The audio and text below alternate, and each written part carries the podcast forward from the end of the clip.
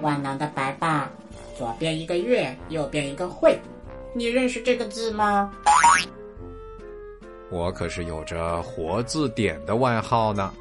左边一个月，右边一个会，这个字念作“块”，意思是细切的肉。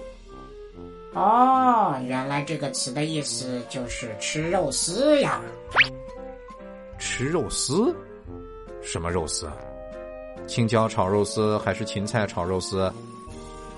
不对呀，卡维，你手上拿的是成语大全，又不是菜谱，怎么会有肉丝呢？爸爸，你看这里，“快火入口”，就是用火把切细的肉加热变熟，放进嘴里。简单来说，不就是吃肉丝吗？哎呦，卡维同学，你再瞪大眼睛仔细看一看。第二个字的上面半边去哪儿了？第三个字怎么左右颠倒了？这个词呀，不叫快火入口，而是快炙人口。炙的意思呢，是把去毛的肉串起来，在火上熏烤。哎，一时失误。不过烤肉也行啊，我也喜欢吃烤肉。昨天晚上街边的那个烤羊肉串。滋啦滋啦的直冒油，可香了。你这个小馋猫，口水都快滴到地上了。羊肉串虽好，可也不能天天吃。你还是放下对羊肉串的思念，来听白爸讲讲这个成语背后的故事吧。好啊，好啊，肉丝诚可贵，烤肉味更好。若有故事听，二者皆可抛。你这都是什么奇奇怪怪的打油诗啊？咱们好好听故事啊！春秋时期呢，在大教育家孔子的门徒中，有鲁国南武城曾氏父子两人，其中父亲名叫曾皙，他淡泊名利，向往悠然自得的游历生活，所以深得孔子称赞。曾皙在饮食上有一种非常执着的嗜好，他特别喜欢吃羊枣。羊枣是什么？是喜羊羊爱吃的红枣吗？是美羊羊爱吃的，啊，不对不对，羊枣就是一种枣的名字。什么喜羊羊、美羊羊的？曾熙的这个喜好呢，给他的儿子曾参留下了深刻的印象。在曾熙过世之后，曾参因为怀念父亲非常悲痛，甚至他的父亲生前爱吃的羊枣，曾参也不忍心吃一口。这件事在当时广为传颂，大家都称赞曾参是个大孝子。曾参，你也不要太悲伤了，你的爸爸只是变成了天上的一颗星星，远远的守护着你呢。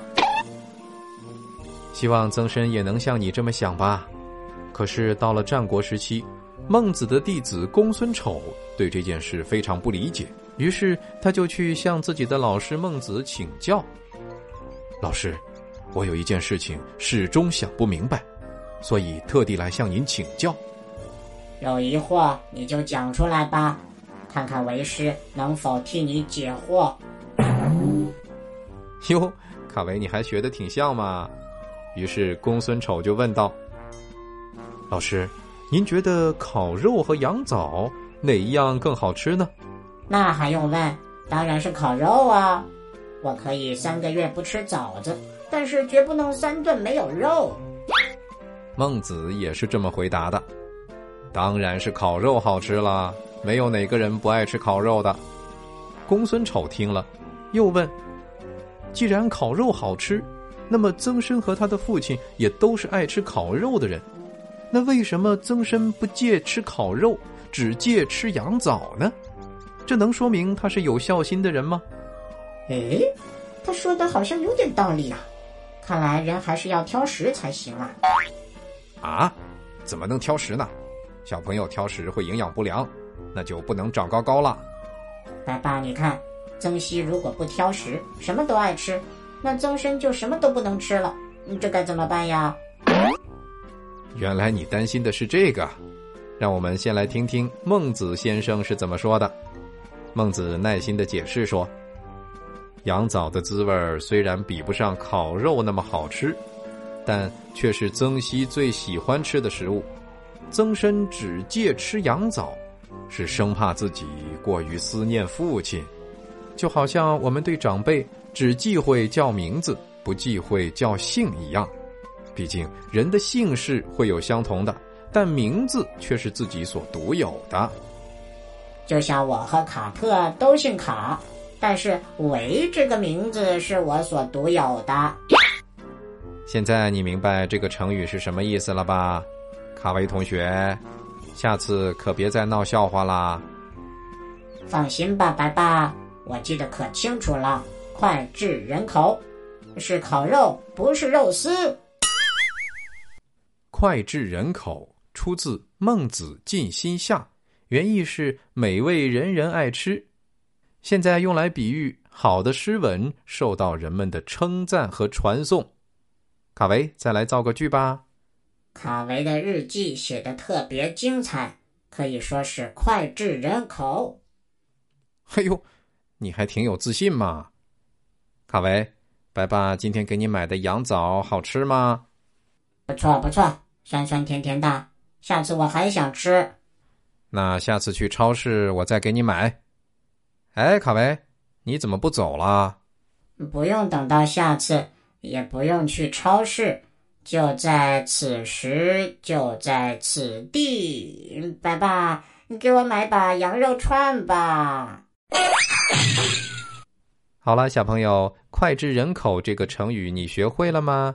最后，我们一起来想一想，曾皙最爱吃的东西是什么呢？欢迎你留言告诉白爸。玩转迪士尼，快乐下江南。